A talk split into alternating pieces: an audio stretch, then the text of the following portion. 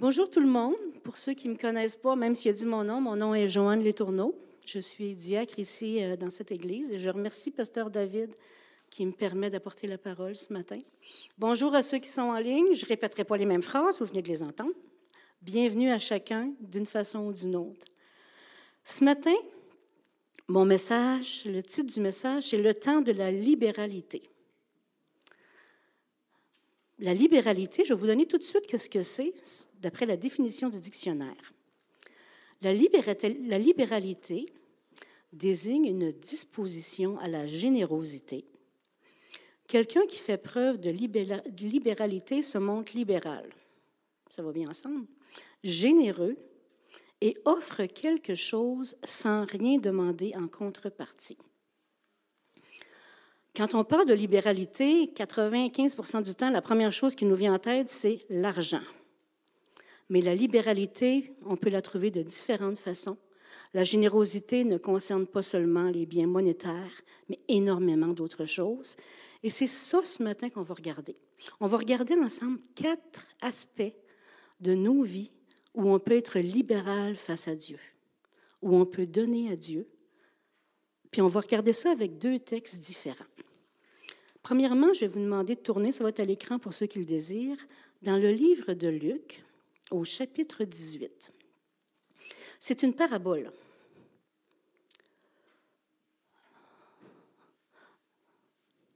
Excusez, c'est pas celui-là. On reste Luc 18. C'est un, homme qui va voir Jésus, puis qui a une discussion avec lui, puis qui a un résultat un peu triste à partir du verset 18, un chef interrogea Jésus et dit, Bon maître, que dois-je faire pour hériter la vie éternelle? Jésus lui répondit, Pourquoi m'appelles-tu bon? Il n'y a de bon que Dieu seul. Tu connais les commandements, tu ne commettras pas point d'adultère, tu ne tueras point, tu ne déroberas point, tu ne diras point de faux témoignages, honore ton père et ta mère. J'ai, dit-il, observé toutes ces choses dès ma jeunesse. Jésus, ayant entendu cela, lui dit, Il te manque encore une chose. Vends tout ce que tu as, distribue-le aux pauvres, et tu auras un trésor dans les cieux, puis viens et suis-moi. Lorsqu'il entendit ces paroles, il devint tout triste, car il était riche. Jésus, voyant qu'il était devenu tout triste, dit, qu'il est difficile à ceux qui ont des richesses d'entrer dans le royaume de Dieu, car il est plus facile à un chameau de passer par le trou d'une aiguille qu'à un riche d'entrer dans le royaume de Dieu. Ceux qui l'écoutaient dire, Et qui peut être sauvé? Jésus répondit, Ce qui est impossible aux hommes est possible à Dieu. Pierre lui dit alors, Voici, nous avons tout quitté et nous t'avons suivi. Et Jésus leur dit, Je vous le dis en vérité, il n'est personne qui, ayant quitté à cause de moi, à cause du royaume de Dieu, sa maison, ou sa femme, ou ses frères, ou ses parents, ou ses enfants, ne reçoivent beaucoup plus dans ce siècle-ci et dans le siècle à venir. Cet homme-là, il a toutes les bonnes dispositions, il est tout content, il va se présenter à Jésus pour pouvoir lui dire Hey, je vais marcher avec toi. Jésus lui met une condition qui semble absolument incroyable. Mais on va parler, avant d'aller plus loin, de trois autres personnes qui sortent d'une parabole. Dans le livre de Luc, toujours au chapitre 14, à partir du verset 16. Et Jésus lui répondit, Un homme donna un grand repas et invita beaucoup de gens. À l'heure du repas, il envoya son serviteur dire aux conviés, Venez, car tout est prêt mais tous, unanimement, se mirent à s'excuser. Le premier lui dit, J'ai acheté un champ et je suis obligé d'aller le voir. Excuse-moi, je te prie. Un autre lui dit, J'ai acheté cinq paires de bœufs et je vais les essayer. Excuse-moi, je te prie. Un autre dit, Je viens de me marier et c'est pourquoi je ne puis aller. Bonne idée. Le serviteur de retour rapporta ces choses à son maître. Alors, le maître de la maison héritée dit à son serviteur, Va promptement dans les places et dans les rues de la ville et amène ici les pauvres, les estropiés, les aveugles et les boiteux. Le serviteur dit, Maître, ce que tu as ordonné a été fait, il y a encore de la place. Et le maître dit au serviteur, Va dans les chemins et le long des haies, et ceux que tu trouveras, contrains-les d'entrer, afin que ma maison soit remplie. Car je vous le dis, aucun de ces hommes qui avaient été invités ne goûtera à mon souper. Qu'est-ce que ces deux textes-là ont en commun? Le premier, c'est quelqu'un qui va s'offrir à Jésus de le servir, Jésus dit, ben, il te manquerait de donner tout ce que tu possèdes. Et les trois autres sont invités à un souper, à un repas, et décident de ne pas y aller parce que ce qu'ils possèdent les empêche d'utiliser, d'aller trouver Dieu. Puis on utilise souvent ces, textes-là pour démontrer que l'appel de Dieu, euh, surtout le repas, l'appel de Dieu, euh, quand il nous appelle pour être sauvés, on refuse parce qu'on a telle ou telle raison. Mais dans nos vies, on a des choses qu'on peut laisser de côté ou utiliser autrement pour accepter l'appel de Dieu.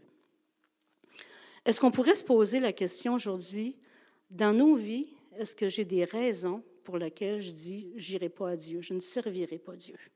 C'est ce qu'on va regarder ce matin. Les invités aux noces avaient des raisons qui étaient légitimes, qui avaient le droit.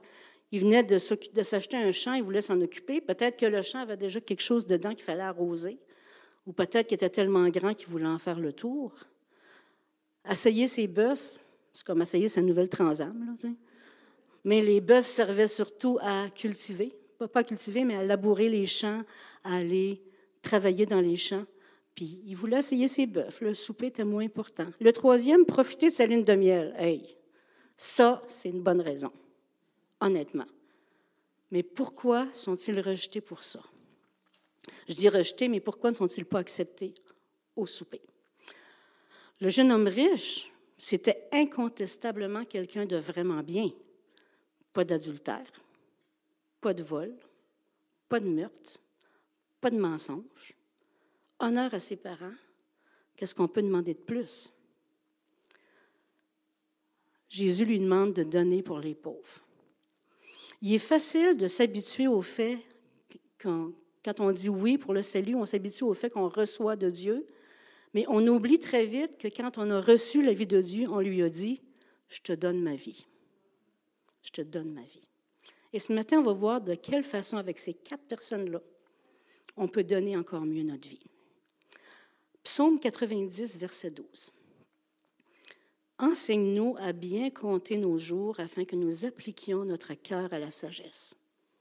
C'est ce qu'on va faire avec ces textes-là ce matin. Compter nos jours, appliquer nos cœurs à la, à la sagesse. Et on va faire un survol de ces quatre personnes-là. Premièrement, dans la parabole, le premier, j'ai acheté un champ, verset Luc 14, 18, je vous le relis. J'ai acheté un champ et je suis obligé d'aller le voir. Le champ, pour moi, signifie mes biens. Pas nécessairement l'argent, mais ce que je possède. J'associe le, chien le champ aux biens que j'ai déjà acquis et même aux talents que j'ai, des choses qui sont à moi et qui sont en devenir de faire quelque chose. Le champ, il peut produire quelque chose comme mes talents peuvent produire quelque chose.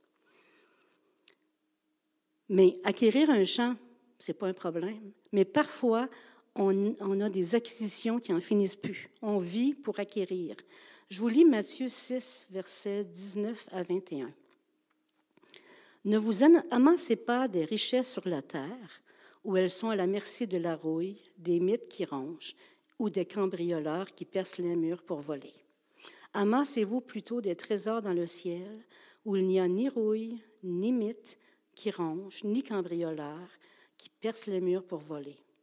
Car là où est ton trésor, là aussi est ton cœur.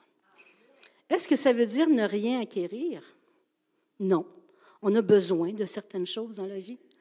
Mais peut-être que ça peut dire arrêter de faire des collections de choses qu'on ramasse. J'ai une amie que je visitais à l'extérieur de la ville à un moment donné, puis dans notre discussion, elle est aussi tricoteuse que moi, elle dit, je vais te montrer mes précieux. J'ai dit, de quoi qu'elle me parle? Là, elle voit dans, son, dans sa chambre, elle sort de son lit un grand bac de plastique, et c'était des balles de laine de grande qualité, avec de la soie, puis du mohair, puis plein de choses. C'était assez précieuse. Toute une collection. Puis dans nos vies, parfois, il y a des choses qui deviennent très précieuses, qu'on collectionne et qu'on garde pour nous qui ont une grande valeur pour nous, mais qui pourraient avoir de la valeur pour d'autres aussi. Et commencer à partager de nos choses précieuses, c'est commencer encore à partager notre champ et à dire à Dieu, je suis prêt à partager, je suis prêt à donner. On est dans une société qui a tellement, tellement de choses. Je ne peux peut-être pas envoyer ma cinquième cafetière en Afrique, mais je peux partager autrement, partager mes biens, partager mon temps, partager tellement, tellement de choses, parce qu'il y a plein de choses qui peuvent être partagées. Je vous lis un texte aussi encore. Deux Rois, chapitre 4, versets 8 à 10. Un jour, Élisée passait par Sunem. Il y avait là une petite femme de haute condition qui insista pour qu'il accepte de manger. Chaque fois qu'il passait par là, il se rendit désormais chez elle pour manger. Elle dit à son mari, Vois-tu, je sais que cet homme qui passe toujours chez nous est un saint homme de Dieu. Faisons une petite chambre indépendante et mettons-y pour lui un lit, une table, un siège et un chandelier, afin qu'il puisse s'y retirer quand il viendra chez nous. En passant, les gars, si vous êtes en train de faire dans votre tête une idée, on va se faire un cabanon pour que l'homme de Dieu de reste là, pas nécessaire. Il y a une femme qui a pris le contrat. Elle a 25 ans d'expérience, pour ne pas dire de persévérance. Amen. Dieu nous permet de donner. On doit se poser la question pourquoi on accumule? Pourquoi on accumule des choses? Ils nous servent à quoi? Qu'est-ce qu'elles font dans nos cœurs? On est une nation qui possède en abondance de biens de toutes sortes, puis on passe notre temps à accumuler alors que d'autres dans notre monde cherchent à avoir des besoins, ont des besoins et cherchent à avoir le minimum. Est-ce que, est que ça, ça pourrait signifier que je puisse mettre de côté certaines de mes choses, puis avoir une motivation autre? Si Dieu me demandait de donner à manger, d'inviter quelqu'un à un repas, vous allez me répondre, on est en pandémie, on ne peut pas. En passant, les restaurants livrent. Vous pouvez payer quelque chose à quelqu'un. Vous pouvez donner à quelqu'un d'autre. Vous pouvez trouver des moyens avec Dieu de donner à d'autres. C'est faisable. Réfléchis à c'est quoi ton champ aujourd'hui. Qu'est-ce que tu as en abondance? Qu'est-ce que tu peux partager? Est-ce que tu as des talents que tu peux utiliser même en dehors de l'Église pour donner à d'autres, pour servir d'autres, pour bénir? Ici, à l'Église, on a une liste où, tout, à peu près tout ce qui peut être fait dans l'Église, les besoins qu'on a sont listés, puis que ceux qui le veulent peuvent la remplir. Si vous ne l'avez pas fait, allez voir Pasteur David. Mettez ce que vous avez au service des autres. Mettre son temps à la disposition de Dieu, c'est une super ressource qu'on peut partager. Et mettre son temps pour les autres, aussi pour les soutenir, les appeler, pour prier que nos chants soient à la disposition des autres. Amen. La deuxième personne, je vous relis le texte, Luc 14 encore, j'ai acheté cinq paires de bœufs et je vais les essayer. Jean 6, 27. Travaillez non pour la nourriture périssable, mais pour celle qui subsiste pour la vie éternelle, celle que le Fils de l'homme vous donnera, car c'est lui que le Père Dieu lui-même a marqué de son empreinte. Est-ce que ça signifie arrêter de travailler? Je ne crois pas. Mais réaliser que servir Dieu est un travail utile et qu'on peut avoir servir Dieu dans notre travail séculier aussi. C'est important que dans nos vies, on fasse un bilan de quelle façon on travaille? Est-ce que, qu'est-ce qui est le plus important? Mon travail séculier ou mon travail pour Dieu? Puis le travail pour Dieu ne veut pas nécessairement dire ici dans l'Église, mais pour Dieu. Si mon travail séculier prend tellement de place que je ne pense et que je ne rêve et que je ne dors et que je cauchemarde juste pour le travail, peut-être que tu as besoin de mettre une limite dans ta vie, de réfléchir à ça, de commencer à penser comment tu pourrais travailler pour Dieu et que ça prenne une place dans, ton cerveau, dans ton cœur, dans ton âme. Travailler de notre propre champ, c'est travailler dans notre propre cœur. Le bœuf était utilisé pour labourer les champs. Et Dieu veut utiliser son Saint-Esprit pour travailler nos cœurs. Qu'en est-il de ma vie de prière? Qu'en est-il de ma vie d'étude de la Bible? Qu'en est-il de ma louange personnelle à la maison? Qu'en est-il de mon écoute de Dieu? Et plus que ça, qu'en est-il de mon obéissance? Travailler son champ, travailler son cœur, demande du temps, demande une décision, puis demande une intention. Une intention de notre part. Autant on peut se donner corps et âme pour un travail séculier, parfois bien prenant, on peut quand même se donner de tout cœur à Dieu. C'est possible. En Colossiens 3.17, il est écrit, Et quoi que vous fassiez, en parole ou en œuvre, faites tout au nom du Seigneur Jésus, en rendant par lui des actions de grâce à Dieu le Père. Et ce tout comprend aussi toutes les heures de notre vie, en travail séculier, en soirée à la maison, en nuit, en dormant, tout. Faites tout pour la gloire de Dieu. La troisième personne, Luc 14, 20, je viens de me marier, c'est pourquoi je ne puis aller. Je le disais tantôt, j'ai rien contre les voyages de noces, parce que la vie de couple, ça se bâtit, c'est important, comme se bâtit la vie avec un premier enfant, un deuxième et autant d'autres. On connaît bien, je vous le cite, Moi et ma maison, nous servirons l'Éternel, dans Josué 24, 15. Moi et ma maison, nous servirons l'Éternel. Est-ce que ça veut dire qu'on va s'empêcher de prendre des temps de famille? Non. Mais dans votre famille, au début, c'est facile. Souvent, les jeunes couples vont, hey, on va prier ensemble, on va, on va grandir ensemble, on va apprendre à nos enfants à prier, on va être une famille ou exemplaire. Qu'en est-il au fil des années? Est-ce que vous priez encore ensemble en tant que couple? Est-ce que vous lisez la Bible ensemble? Quelle place prend Jésus dans vos décisions de couple et de famille? Priez-vous avec vos enfants? Leur parlez-vous de Dieu, même quand ils grandissent? même quand ils ont 8 ans, 10 ans, 12 ans, 15 ans? Êtes-vous un exemple pour eux? Les enseignez-vous encore? Est-ce que vos activités ou vos choix de famille tiennent compte de votre vie chrétienne? Est-ce que vos choix tiennent compte des horaires de réunion? Est-ce que vos choix tiennent compte de la fraternité entre frères et sœurs? Est-ce que vos choix tiennent compte de la vie de l'Église? C'est facile à dire, je le sais pour moi, je suis célibataire. Mais moi et ma maison, nous servirons l'Éternel. Ça peut être moi tout seul chez nous, comme une deuxième personne avec un époux, une épouse ou une famille complète. C'est un choix de servir l'Éternel. La quatrième personne, le jeune homme riche, concernant l'argent. L'argent dans notre société, parce qu'on en a beaucoup probablement, c'est un sujet qui est presque tabou parce que nous sommes une société très riche. C'est vrai que, qui de nous, comme le jeune homme riche, ne serait pas insulté de se faire dire tu dois tout donner? On trouverait ça inacceptable. On trouverait ça inacceptable, on ne comprendrait pas. Puis c'est probablement pas comme ça que Dieu nous le demande, mais de gérer autrement. Premièrement, ce que Dieu nous dit face à l'argent, c'est d'être droit. Pensons à Zachée qui vient de, de, rencontrer Jésus. Je vais vous le lire, Luc 19, 8 à 10. Mais Zachée se présenta devant le Seigneur et lui dit, Seigneur, je te donne la moitié de mes biens, je donne la moitié de mes biens aux pauvres, et si j'ai pris trop d'argent à quelqu'un, je lui rends quatre fois plus. Jésus lui dit alors, Aujourd'hui, le salut est entré dans cette maison, parce que cet homme est, lui aussi, un fils d'Abraham. Car le Fils de l'homme est venu chercher et sauver ce qui est perdu. Dieu honore ceux qui sont droits devant lui et ceux qui donnent. Parce qu'il ne fait pas juste réparer ses fautes. Il dit, je donne la moitié de mes biens aux pauvres, puis j'en donne plus à ceux que j'ai trichés. Dieu honore cet homme-là.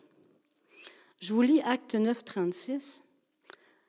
Il y avait à Jopé parmi les disciples une femme nommée Tabitha, ce qui signifie Dorcas. Elle faisait beaucoup de bonnes œuvres et d'aumônes. C'est spécial que la Bible mentionne, l'évangéliste qui l'a écrit, la, personne qui a écrit le livre des Actes, mentionne le fait qu'elle donnait. Donc, ça avait de l'importance. Donc, c'était quelque chose d'honorable. Elle faisait beaucoup d'aumônes. Même chose pour Corneille. On va lire aussi Acte 10, à partir du verset 1. Il y avait à Césarée un homme nommé Corneille, centenier de la cohorte dite italienne. Cet homme était pieux et craignait Dieu avec toute sa maison et faisait beaucoup d'aumônes au peuple et priait Dieu continuellement. Vers la neuvième heure du jour, il vit clairement dans une vision un ange de Dieu qui entra chez lui et qui lui dit Corneille. Les regards fixés sur lui et saisi d'effroi, il répondit Qu'est-ce, Seigneur Et l'ange lui dit Tes prières et tes aumônes sont montées devant Dieu, et il s'en est souvenu. C'est un parfum agréable à Dieu quand on donne. Quand, ils sont allés chercher Pierre, les, ceux qui sont allés rejoindre Pierre, ils lui répondirent, ils dirent à Pierre, Corneille, centenier, homme juste et craignant Dieu, et de qui toute la nation des Juifs rend un bon témoignage. Donner, c'est euh, être juste, puis craindre Dieu, ça fait partie du fait de donner à Dieu aussi. C'est comme une justice. Dieu n'en a pas besoin, mais Dieu le mérite. Et au verset 34, alors Pierre, ouvrant la bouche, dit, En vérité, je reconnais que Dieu ne fait point d'acception acception de personne, mais qu'en toute nation, celui qui le craint et qui pratique la justice lui est agréable. Nos sacrifices, nos dons sont agréables à Dieu. Puis je suis, je suis convaincue que Dieu est tellement fier quand les gens lui donnent, donnent pour lui. Euh, souvent, on a cette facilité dans l'Église ou dans bien des places de donner ce qu'on nous rappelle qui est un bien nécessaire et c'est très, très bien. Moi, je suis fière de notre Église que quand on parle de mission, les gens donnent pour les missions. Quand on parle des, gens qui ont des besoins, des souffrances, les gens donnent. Présentement, on est dans le ministère, dans le retour de l'école VIP. Si vous pouvez donner, faites-le. C'est un, un grand besoin aussi, là. Puis vous êtes des gens qui donnent, mais Dieu veut qu'on donne encore plus. Est-ce qu'on serait prêt à entendre Dieu nous dire je veux plus. Est-ce qu'on est prêt à lui demander son avis et sa direction pour donner plus? Pour les pauvres, pour les besoins de l'Église, pour différentes, différentes raisons? Cette année, dans, ces quatre domaines-là, cette année, c'est dans ce domaine-là que Dieu m'a le plus travaillé. Parce que le bonheur d'être célibataire, c'est qu'il n'y a pas un seul gars à la maison qui me dit Hey, achète pas ça. Il n'y a pas un seul enfant qui va me dire J'ai besoin de ça. Je suis absolument libre de faire mes dépenses comme que je veux. Ma seule limite, c'est mon banquier. C'est la seule limite que j'ai. Mais à un moment donné, je me suis mis à parler à Dieu. Et Dieu, cette année, ben, cette année, depuis un an, à cause du COVID, a commencé à me parler plus. Parce que dès le départ, je me suis mis à être insécure. Au lieu de faire 36 heures au bureau, je faisais des heures chez nous. Au bureau, quand j'ai plus de travail, j'en trouve. À la maison, quand j'ai plus de travail, j'en trouve pas. Donc, je ne suis pas payée pour ces heures-là. Dès le départ, j'ai vécu une grande insécurité.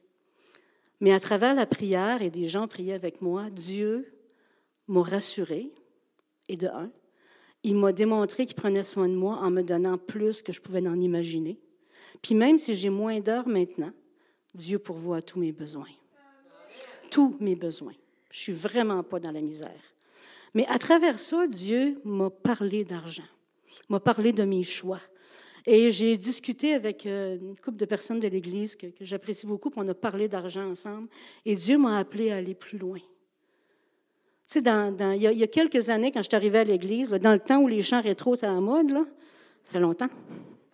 On va les avoir bientôt, les chants rétro. Ils vont revenir, puis vous allez en profiter. On va en profiter. Pas vous, mais nous allons en profiter.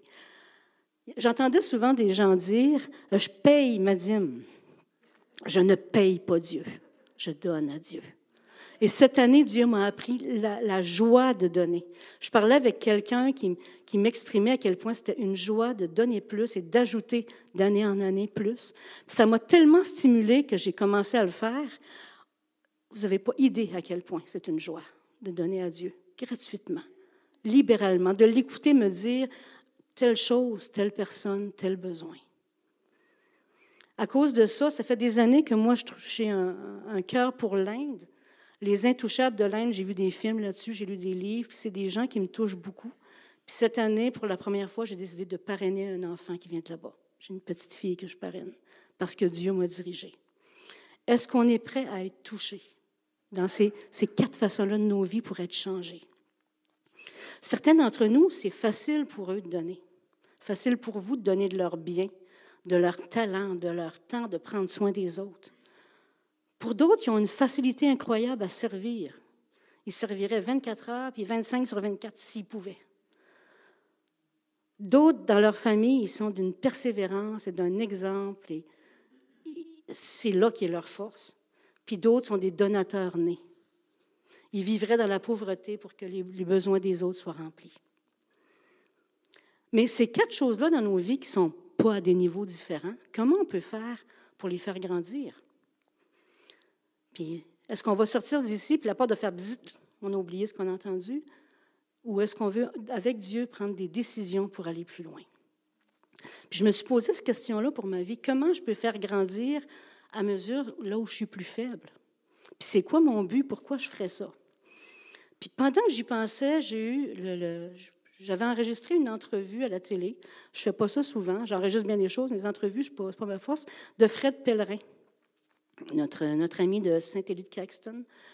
Puis la personne qui faisait l'entrevue, elle, lui demandait, elle dit, tu as l'air de toujours être très conscient de ce que tu fais de ton temps. Puis lui s'est mis à expliquer pourquoi. De quelqu'un d'autre, ça ne vient pas de lui, il a pris, il s'est posé quatre questions sur sa vie qu'il pose constamment. Ces questions-là, quand je les ai entendues, ça a fait Waouh, c'est ça que je veux pour ma vie. C'est comme ça que je veux régler ma vie. Je vais commencer par vous lire Philippiens 3, 13, 14, avant de vous donner le premier but. Frère, je ne pense pas l'avoir saisi, mais je fais une chose, oubliant ce qui est en arrière et me portant vers ce qui est à l'avant. Je cours vers le but pour rencontrer le prix de la vocation céleste en Jésus-Christ. Sa première question, qui se pose tous les jours, notre ami Fred Pellerin, lui dit Quel est ton rêve? Nous, quel est ton but? Mon but, c'est de me rendre dans la vocation céleste de Jésus-Christ. Mon but, c'est de me rendre jusqu'à lui en persévérant, en marchant avec lui. C'est la raison pour laquelle ce premier but est important. On peut, se poser la question, c'est quoi ton but? C'est quoi ton rêve? Jusqu'où tu veux aller? Sa deuxième question, ton rêve, il est pour quand? Ton but, il est pour quand? Apocalypse chapitre 2, versets 25 et 26. Seulement ce que vous avez, retenez-le jusqu'à ce que je vienne. À celui qui vaincra et qui gardera jusqu'à la fin mes œuvres, je donnerai autorité sur les nations. Mon but, servir Christ jusqu'à la fin. Et la fin, pour quand? Jusqu'au ciel. Moi, ça m'a stimulé. Je me suis dit, waouh, il y a de quoi faire grand-chose là-dedans. Mais sa troisième question m'a m'a fait réfléchir. Puis c'est là que viennent mes quatre, mes quatre façons de vivre que je vous ai apportées. Sa troisième question est Qu'as-tu fait aujourd'hui pour réaliser ton rêve ou ton but? Qu'est-ce que tu as consciemment décidé de faire pour grandir dans une de ces étapes-là? De donner, de servir, de travailler avec ta famille, d'être une personne qui partage, Aujourd'hui, comment tu as réfléchi à ça? Aujourd'hui, comment tu as pris tes points faibles, puis tu as réfléchi comment les fortifier? Pas laisser la vie nous amener dans le grand vent, n'importe comment. Réfléchir et décider d'aller plus loin avec Dieu. Puis il disait dans son entrevue, si tu n'as rien fait pour ton rêve ou pour ton but aujourd'hui, est-ce que c'est une journée perdue? Est-ce que c'est une journée gaspillée? Si tu n'as rien fait, va donc voir le point 1. Est-ce que c'est vraiment ton but? Analyse-le. Prenons le temps d'y réfléchir. Puis si le numéro un n'est pas ton but, de se rendre jusqu'à Jésus-Christ, jusqu'à la mort, jusqu'à la persévérance, jusqu'au ciel, peut-être qu'il faut que tu réfléchisses à quoi sert ta vie aujourd'hui. C'est quoi ton but? Dans Philippiens 2, chapitre 2, euh, chapitre 2, versets 12 et 13, ainsi, mes bien-aimés, comme vous avez toujours obéi, mettez en œuvre votre, votre salut avec crainte et tremblement, non seulement comme en ma présence, mais bien plus encore maintenant que je suis absent. Car c'est Dieu qui produit en vous le vouloir et le faire selon son bon plaisir. Mettons en œuvre le salut que nous a donné notre précieux Sauveur, avec tous ces points-là, ces façons-là dans nos vies d'aller plus loin. Soyons conscients, soyons intentionnels dans nos choix qu'on va faire. Son quatrième point, je vais vous avouer qu'il m'a jeté à terre. Je m'y attendais pas. On voit souvent ça dans, notre monde, ben, même les hommes d'affaires. Choisis-toi un but, travaille fort pour lui, euh, vas-y, go, go, go. Euh, dis-toi quand est-ce que je vais l'atteindre, mets-toi des objectifs. Travaille pour ça, mets-toi tous les jours à travailler pour ça. Mais son quatrième point, en quoi mon but peut-il faire du bien aux autres autour de moi et leur être utile? Ça m'a ça m'a vraiment jeté à terre. Parce que notre vie qu'on offre à Dieu doit toujours être en fonction de Dieu et des autres. Ça m'a tellement surpris que je me suis mis à prier pour lui. Je me suis dit, waouh, ce gars-là connaît le principe de donner sa vie. il faut qu'il connaisse Dieu, il va être un exemple et un hymne. Et j'ai prié pour lui plus d'une fois. La Bible dit, tu aimeras le Seigneur ton Dieu de tout ton cœur, de toute ton âme, de toute ta pensée, et tu aimeras ton prochain pour toi-même, comme toi-même. C'est ça le but. Le but de se rendre à Dieu, mais le but d'être quelqu'un qui va être mieux encore, qui va marcher mieux, qui va servir mieux, c'est d'aimer les autres. Je demandais aux musiciens de venir. Pourquoi aujourd'hui on devrait être tellement sérieux tellement engagé, prendre de telles décisions puis de les appliquer. Premièrement, parce que le temps est court, tellement court. Même pour ceux qui ont 20 ans, là, demain, vous allez en avoir 50, puis dans trois jours, 80. La vie passe à une vitesse incroyable. Puis c'est pas le temps de le gaspiller. C'est vraiment pas le temps de le gaspiller. Psaume 39, 6 dit Voici, tu as donné à mes jours la largeur de la main et ma vie est comme un rien devant toi. Oui, même vigoureux, l'homme n'est qu'un souffle. Chacune de nos journées a une importance primordiale pour grandir avec Dieu. Ne les gaspillons pas. Ne les gaspillons pas. Vous vous souvenez de l'illustration de Pasteur David dernièrement avec la, la, la, la prise? Le petit bout de prise noire et l'immensité du grand fil qui peut aller des milles et des milles et des milles et des kilomètres plus loin. Je passe de milles et kilomètres, hein. ça démontre mon âge. Des kilomètres plus loin, tellement la vie après la mort est grande comparée à la petite vie qu'on a maintenant. Jacques 4, 14 dit, Vous qui ne savez pas ce qui arrivera demain, en effet, qu'est-ce que votre vie? C'est une vapeur qui paraît pour un instant et qui disparaît ensuite. Mais de cette vapeur-là, on peut glorifier Dieu. Parce que aussi Jésus revient bientôt. On le voit comment ça va dans le monde. On voit toutes les choses qui arrivent, les guerres, les cataclysmes, les problèmes. Jésus revient bientôt. C'est le temps de prendre ça encore plus au sérieux. On n'a qu'une seule vie à donner. Ne gaspillons pas notre vie en futilité. Commençons et continuons à semer pour le ciel à semer de nos biens, à semer de nos talents, à semer de notre amour, de notre service et à semer de nos richesses matérielles. Parce que nous, on a une vie après la mort qui vaut la peine. Puis je suis convaincue que ce qu'on sème aujourd'hui, je ne sème pas de l'argent dans le royaume de Dieu pour qu'il me donne au centuple maintenant, même s'il me bénit maintenant mais parce que ça va être au centuple dans le ciel, au miltuple puis au milliontuple. Tu Tellement, tellement on va être béni et recevoir dans la présence de Dieu. C'est pour ça que c'est sérieux ce matin. je vais vous demander de courber vos têtes, puis je vais prendre un temps de prière avec vous. Oh, merci Jésus.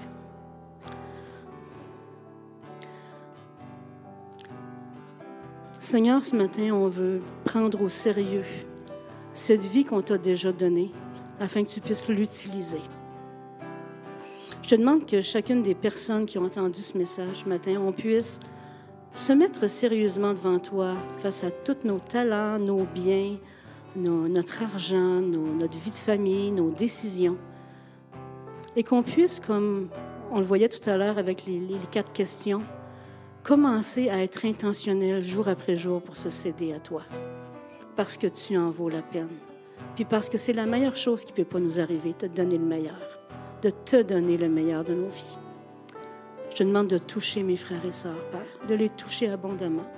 Puis qu'on puisse, pendant ce dernier chant, te louer et t'adorer pour qui tu es et en profiter pour te dire, prends tout, Seigneur. Amen.